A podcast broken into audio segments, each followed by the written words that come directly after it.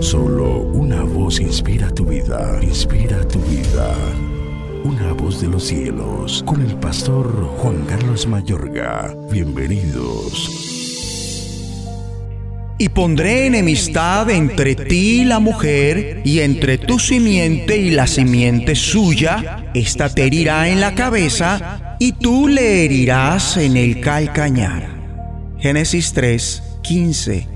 La victoria sobre el diablo es segura. En esta porción bíblica, miles de años atrás, se está profetizando acerca de los sufrimientos y muerte de Cristo, señalados en el hecho de que sería herido en su calcañar, o sea, en su parte humana, por el diablo. Fue Satanás quien llenó el corazón de Judas para que traicionara a Jesús de Nazaret, el de Pedro para que lo negara, el de los sacerdotes para que lo juzgaran el de los falsos testigos para que lo acusaran y el de Pilato para que lo condenara, pretendiendo con todo ello sabotear la salvación a través de la muerte del Salvador. Con todo, en cambio, fue a través de ella como Jesús de Nazaret destruyó a aquel que tenía el dominio de la muerte. Leo en Hebreos 2.14. Así que, por cuanto los hijos participaron de carne y sangre, él también participó de lo mismo para destruir por medio de la muerte al que tenía el imperio de la muerte, esto es, al diablo.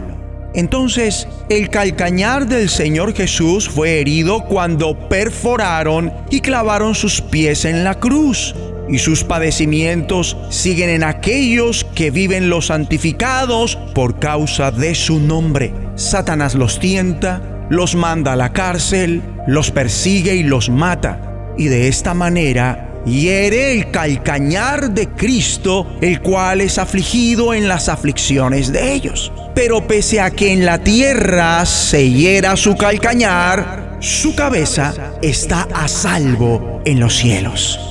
Qué palabra tan alentadora. Al final, la simiente de la mujer aplasta la cabeza de la serpiente. Su victoria sobre el diablo por ese motivo, él le aplastará la cabeza. O sea, la simiente de la mujer echará abajo todo su gobierno y todos sus poderes y dará un giro total a su reino y sus intereses.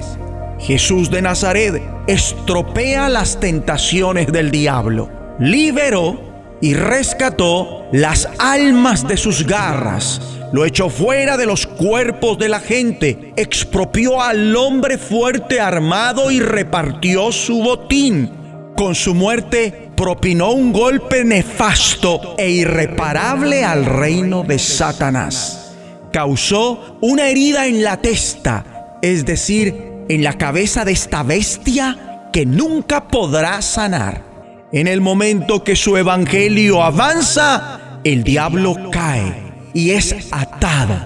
Por su gracia, aplasta al diablo bajo los pies de su pueblo total y completamente comprometido con Cristo. Leo en Romanos 16:20. Y el Dios de paz aplastará en breve a Satanás bajo vuestros pies. Y pronto le echará en el lago de fuego como está escrito en Apocalipsis 20:10.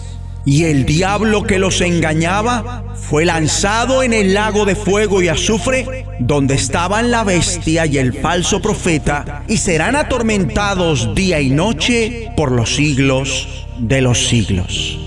La caída sempiterna del sistema de gobierno del diablo está cerca y será el gozo y la gloria plena y eterna del remanente escogido. Vamos a orar de acuerdo.